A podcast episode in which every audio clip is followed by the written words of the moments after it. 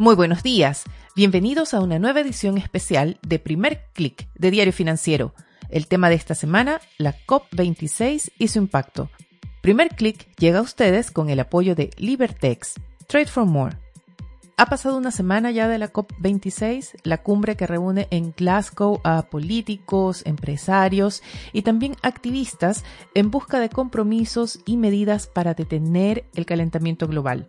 Quedan todavía un par de días hasta el 12 de noviembre, pero los principales anuncios y las principales decepciones ya se han concretado. Veamos qué ha pasado hasta ahora.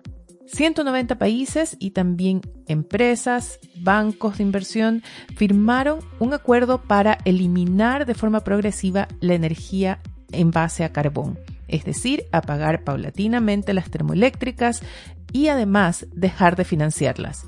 Esto es importante porque tiene que ver con un realineamiento de inversiones y también con el compromiso de varios países que hasta ahora habían comprometido no construir más plantas termoeléctricas en su país, pero tenían planes todavía de obtener energía de esta fuente financiando plantas fuera de sus fronteras. Este acuerdo termina con eso y es destacado como uno de los principales avances de la cumbre hasta ahora. Otro documento que se firmó y que también es considerado un gran paso es el acuerdo para reducir las emisiones de metano. Unos 90 países se sumaron a este acuerdo para reducir en un tercio las emisiones de este gas hacia 2030. Otro centenar de líderes, notablemente incluyendo entre ellos al brasileño Jair Bolsonaro, se unieron a la promesa de detener y revertir la deforestación a 2030. Y claro, tuvimos el anuncio de esa alianza financiera de Glasgow integrada por los mayores bancos de inversión, las mayores administradoras de fondos, que comprometieron movilizar los activos que tienen bajo su jurisdicción, que suman unos 130 billones de dólares hacia inversiones sustentables con el medio ambiente, inversiones de proyectos que ayuden a esta lucha contra el cambio climático. Pero precisamente esta alianza financiera es uno de los puntos que mejor ejemplifica lo que ha pasado en Glasgow, con promesas que suenan a grandes avances, pero que, llegado el momento de aplicarlas, no aparecen tan grandes. En el caso del acuerdo de las financieras, no hay mucha claridad cuál es el tipo de proyectos que se van a financiar, ni bajo qué parámetros. En el caso del acuerdo sobre la deforestación ya hay varios países, incluyendo Indonesia, que ya expresa dudas respecto a los límites de este acuerdo. Pero mucho más importante es que los dos principales acuerdos para reducir las emisiones de metano y para reducir las emisiones de carbono no contaron con los principales actores, ni China ni India, ni Estados Unidos, que son responsables del 70% del consumo de carbón en el mundo, se unieron al compromiso para acabar con la energía en base a carbón. Australia, China, India y Rusia, que están entre los más grandes productores de metano, optaron también por quedarse fuera del acuerdo para reducir estas emisiones. Y sin embargo, estos mismos países tienen planes de alcanzar la carbono neutralidad hacia 2060, hacia 2070, esto es hasta 20 años después que lo comprometido por la Unión Europea, por Reino Unido y Estados Unidos. Las cifras que maneja la Agencia Internacional de Energía nos dan un panorama más claro de cuál es el estado de la situación en medio de estas promesas. ¿Cuál es la meta? La meta fue establecida en el Acuerdo de París, en que los países se comprometieron a reducir lo suficiente las emisiones con el objetivo de detener el aumento de la temperatura global muy por debajo de los 2 grados centígrados hacia el fin del siglo. La meta se estableció así entonces pensando en 1,5 grados centígrados. Es decir, que hacia 2100 la temperatura del planeta debería ser máximo 1,5 grados más alta que la de la época preindustrial. En el estado actual, la temperatura global hacia 2100 sumará 2,7 grados centígrados un aumento que científicos han advertido traería consecuencias catastróficas en diversos lugares del planeta. ¿Y qué pasa con las promesas y los planes de carbono neutralidad que han revelado varios países, también incluyendo Chile, si estos se llegan a cumplir tal como se han firmado hasta ahora en Glasgow? Dice la Agencia Internacional de Energía que el aumento de temperaturas sería 1,8 grados centígrados. Esto básicamente lo que está diciendo es que las metas, las medidas están bien encaminadas, pero todavía falta por avanzar por limitar ese aumento a 1,5 grados, sobre todo porque no hay certeza todavía de cómo en concreto países como China, Rusia, India avanzarán hacia una economía carbono neutral. Pero independientemente de esto, independientemente de si la evaluación de la cumbre de Glasgow es positiva o no, lo cierto es que el camino hacia una transformación de la economía a nivel global parece ya en marcha. Hacia 2050 muchos países esperan haber eliminado los autos a benzina y a diésel, esperan haber transformado por completo sus matrices energéticas y también las pequeñas y medianas empresas deberán presentar sus credenciales medioambientales y esto implica transformar sus procesos de producción. Para hablar de estos cambios conversé con Ángel Martínez, Managing Director y socio de BCG y quien lidera el área de energía y temas medioambientales en Chile. ¿Qué tan viables son estas promesas? ¿Qué tan viable es que se concreten estos objetivos que se están prometiendo? Yo creo que aquí hay distintos tipos de compromisos. ¿no? Hay compromisos de las empresas y compromisos de los gobiernos. Entonces, creo que hay eh, una gran probabilidad de que muchos de esos compromisos se, se consigan. Las empresas, ¿por qué van a hacer esto? Uno, porque tienen inversores que tienen criterios de sustentabilidad, que cuando invierten las empresas cada vez miran más que sean empresas sustentables. Y de hecho, cuando hablamos con algunos de nuestros clientes, lo que nos dicen es, antes cuando estabas hablando con agencias de deuda, te preguntaban cash flow y este tipo de cosas, temas financieros. Ahora te preguntan dónde estás metiendo tu dinero y demuéstrame que te está descarbonizando. ¿vale? Luego, los inversores quieren esto. Los clientes también quieren esto. al final lo que estamos viendo es cada vez un mayor número de personas que quieren comprar productos a empresas que están descarbonizadas y que incluso en algunos casos están dispuestos a pagar un premium por esto. Y luego además lo que estamos viendo es que encima las tecnologías cada vez tienen coste que permite ser adecuado para competir contra las tecnologías tradicionales de combustibles fósiles. Entonces, en el tema de las empresas en general vemos bastante voluntad cada vez más, ¿vale? Cada vez hay menos empresas negacionistas del cambio climático. En el tema de los gobiernos, lo que hemos visto es en los últimos dos, tres años, incluso en la región, un número de gobiernos que ya se están sumando a compromisos net zero esos compromisos son factibles de que ocurran y además los gobiernos es muy importante que ayuden para esto porque los gobiernos, además de, generar un plan y generar una ambición, lo que además son, tiene son herramientas para conseguir esto, ¿no? Tipo subsidios, pues por ejemplo para la compra de vehículo eléctrico, que pueden ayudar a descarbonizar el transporte, incentivos, por ejemplo, pues para renovar equipamiento, para descarbonizar, impuestos al carbono todas estas cosas son factibles, pero necesitamos, necesitan ir de la mano. Solamente los gobiernos, solamente las empresas privadas no van a ser capaces. Pero ¿qué tan viable es ver a los gobiernos implementando este tipo de políticas cuando ya vemos problemas, por ejemplo, en el área de la energía, en que, por el contrario, estamos viendo gobiernos recurriendo nuevamente a las termoeléctricas, recurriendo nuevamente al, al gas para producir energía ante el aumento de los costos? En un escenario en general inflacionario, ¿qué tan viable va a ser que se avance con reformas que van a traer mayores costos?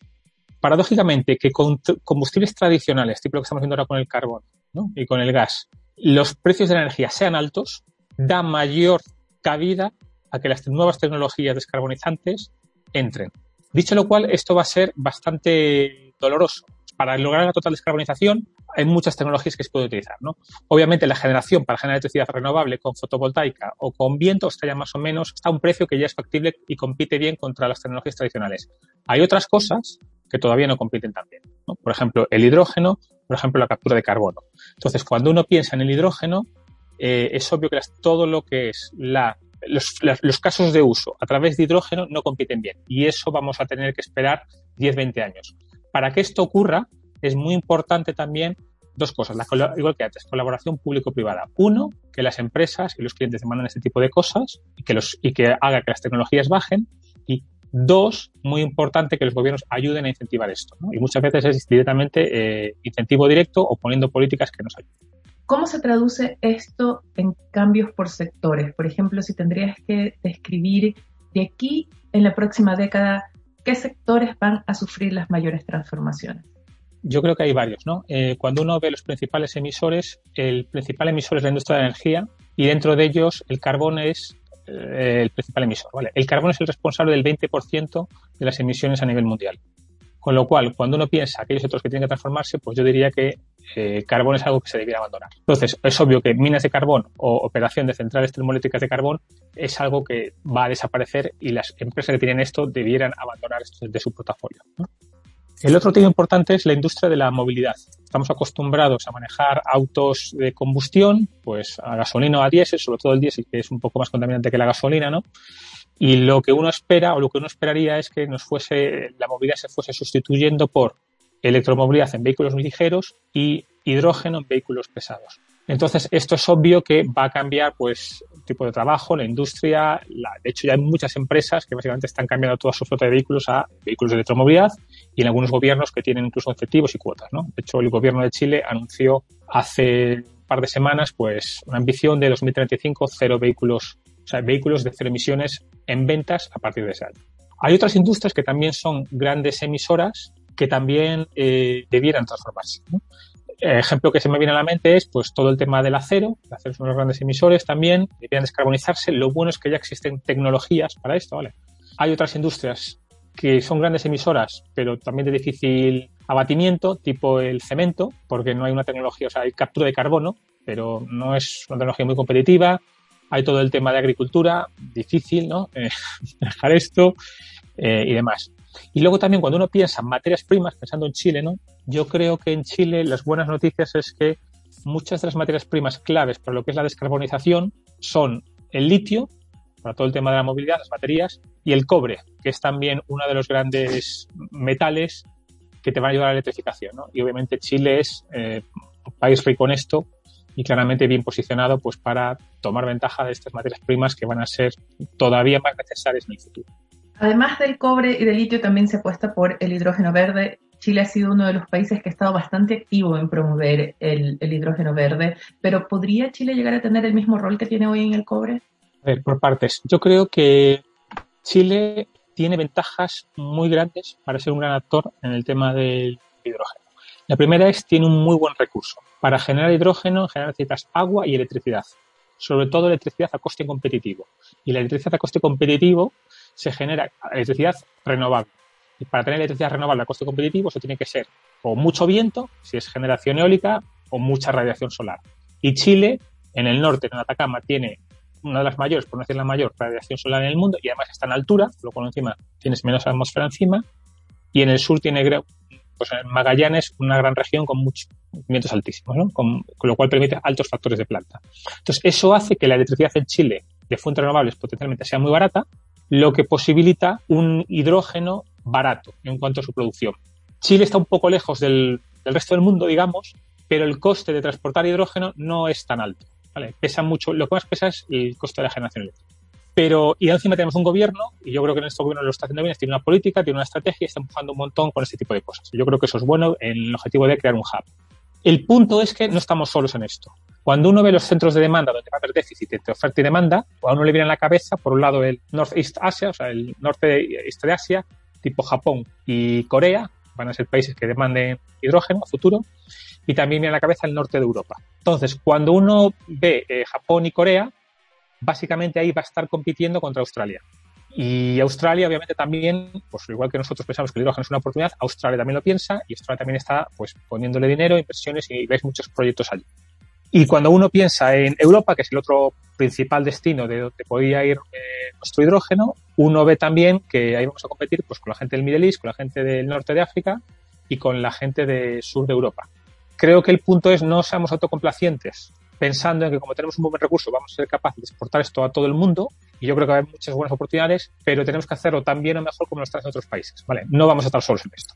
Y esa va a ser una industria nueva, esa no va a ser una industria que se va a transformar, pero hablábamos hace poco de la transformación en diversas industrias y todavía suena como un poco abstracto, pero podemos aterrizar aún más, por ejemplo, de aquí a 10 años, ¿qué tipo de trabajos van a desaparecer? ¿Qué tipo de trabajos vamos a tener o van a surgir nuevos, por ejemplo, eh, como en las plantas de hidrógeno verde?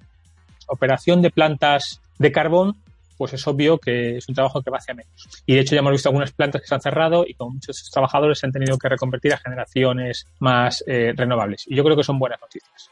Industria de la movilidad, pues obviamente todo, no sé si 10 años es un poco pronto, pero en algún momento todos los, todos los trabajos relacionados con mantenimiento de motores de combustión interna y demás, pues van a tener hacia, hacia menos, digamos, ¿vale? Y al revés, te empieza a aparecer el mantenimiento de motores eléctricos. Mm, a medida que la flota eléctrica se, de, de electromovilidad aumente, pues eh, un, trabajo en un mecánico de un taller, pues cada vez tienes que ir más hacia mantenimiento de baterías y motores eléctricos, ¿no? Luego tú lo has dicho, el tema de la generación renovable, pues cada vez vemos más, bueno, ya hay muchos trabajos de esto, pero todo el tema de lo que son los molinos de viento, la generación con molinos o con paneles fotovoltaicos. Todo el tema de la operación y mantenimiento de esto es un trabajo que va a ir a más.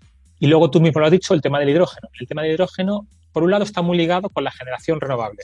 Lo que va a hacer es incluso aumentar más la generación renovable es un ritmo normal, por así decirlo. ¿no? Y luego tienes el tema de lo que son las plantas de, hidrólisis, donde generas eso, que eso básicamente, no sé, Chile las puede fabricar o puede, o puede venir ya hechas, pero es una cosa que va a aumentar. Y el otro tema son las eh, infraestructuras portuarias. A ver, eh, para el hidrógeno, como hemos dicho, si nos creemos que, yo me lo creo, que Chile va a exportar volúmenes de hidrógeno, pues tienes que eh, hacer inversión y trabajo en infraestructuras portuarias para ser capaz de sacar todo esto ahora desde el punto de vista inversionistas, y al igual que las grandes empresas o los inversionistas institucionales, un inversionista retail quiere decir, yo también quiero contribuir a la lucha contra el cambio climático a través de las inversiones que apoyo. ¿Cómo puedo limpiar mi portafolio? ¿Cómo puedo hacer mi portafolio más verde? ¿En qué nichos hay oportunidades o se abren nuevas oportunidades de inversión? Te diría que, pues, en la minería hay algunos metales que van a ser, pues, necesarios para lo que es la, la transición energética. ¿no? Entonces, todo lo que sea invertir en metales tipo el cobre o metales tipo el litio, pues te va a ayudar, va a ayudar a la transición energética porque son los grandes ganadores de todo esto. ¿no? Todo lo que sea empresas utilities enfocadas en renovables. Todo lo que sea enfocado en renovables, en hidrógeno, y ahí y empieza ya a haber muchas. Transición energética, incluso biofueles, biocombustibles, pues todo eso debería ser una cosa que yo debería meter en mi portafolio, ¿no? El hidrógeno, lo mismo. Empieza, a haber empresas, yo que sé, empresas de invento de, que venden aparatos de hidrólisis para el hidrógeno. Pues eso también debiera ser una cosa que yo debería tener en mi portafolio a futuro. Empresas de electromovilidad. Empieza a haber unas cuantas, no, quiero nombrar los nombres, pero todos, todos sabemos un montón de empresas que solamente venden vehículos eléctricos y demás, ¿no? Y cada vez incluso las tradicionales están yendo hacia allá. Yo creo que estas son buenos ejemplos de algunas empresas que yo debería tener en mi portafolio si quiero eh, contribuir y luego también yo creo que es importante y es, empieza cada vez más a ver las distintas agencias de calificación dan ratings a las, a las empresas, ¿no? Y cuando uno ve incluso fondos de inversión o calificación, empiezan, yo creo que es buena cosa, dar un, una calificación según qué acción de empresa de una especie de grado de sustentabilidad. Y lo que estamos viendo es cada vez más inversores institucionales diciendo yo solamente voy a invertir empresas que tienen cierto grado de calificación o para arriba, ¿no? Y yo al revés. Y hay cosas como el carbón que lo quiero fuera de mi portafolio. Lo estamos viendo tanto a nivel institucional como a nivel pequeño inversionista. Pero eso significa que también las empresas van a tener que acelerar sus prácticas. Suponemos que ese tipo de ratings va a ser la norma de aquí en unos años. Sí, ya lo estamos viendo cuando tú te ves incluso empresas en Internet de califícame las acciones, empiezan a ver ya notas de las acciones y eso yo creo que es bueno y los institucionales lo tienen muy claro, ¿no? Eh, cada vez tienen más objetivos de, oye, tengo que tener en mi portafolio ese tipo de carteras. Y es más, las agencias de calificación de deuda, cuando te dan los ratings de A, A+, A lo que sea, cada vez miran más, cuéntame tus planes de descarbonización. O sea, no me cuentes solamente tu flujo de caja, cuéntame tus planes de descarbonización, porque si yo no veo que tú tienes un plan de descarbonización con unos objetivos marcados y con una estrategia clara, con unas iniciativas definidas, es que yo no me creo que tu negocio va a ser sustentable dentro de unos años, con lo cual no vas a poder pagar la deuda, con lo cual te tengo que rebajar la calidad de la deuda. Y esto lo estamos viendo ya, por ejemplo, en la industria del automóvil. Como les decía al inicio de este podcast, la cumbre de Glasgow todavía no termina, quedan algunos días, dos temas muy importantes a decidirse en los próximos días. El primero, el impuesto al carbono, una medida que muchos consideran clave para esa lucha contra el sobrecalentamiento global y para obligar a una transformación de los procesos de producción. Y el segundo tema muy importante es la definición del fondo con el que los países desarrollados apoyarían financieramente a los países emergentes para su transformación energética. Se había calculado que este fondo debería ser de unos 100 mil millones de dólares anuales. Ahora se considera que el monto incluso podría ser mayor y esto complica el escenario porque todavía no hay los compromisos suficientes siquiera para alcanzar esos 100 mil millones. Con esto me despido por ahora, espero que les haya resultado útil este podcast. Si fue así, no dejen de recomendarnos y pasar la voz para que otras personas nos conozcan. Si tienen alguna idea, tema o comentario, no dejen de escribirme a través de mi cuenta de Twitter arroba Marcela. Los invito como siempre a que sean actualizados de las noticias a través de nuestra página web de f.cl. Primer clic llega a ustedes con el apoyo de Libertex, Trade for More. Que tengan un buen día. Nosotros nos reencontramos mañana.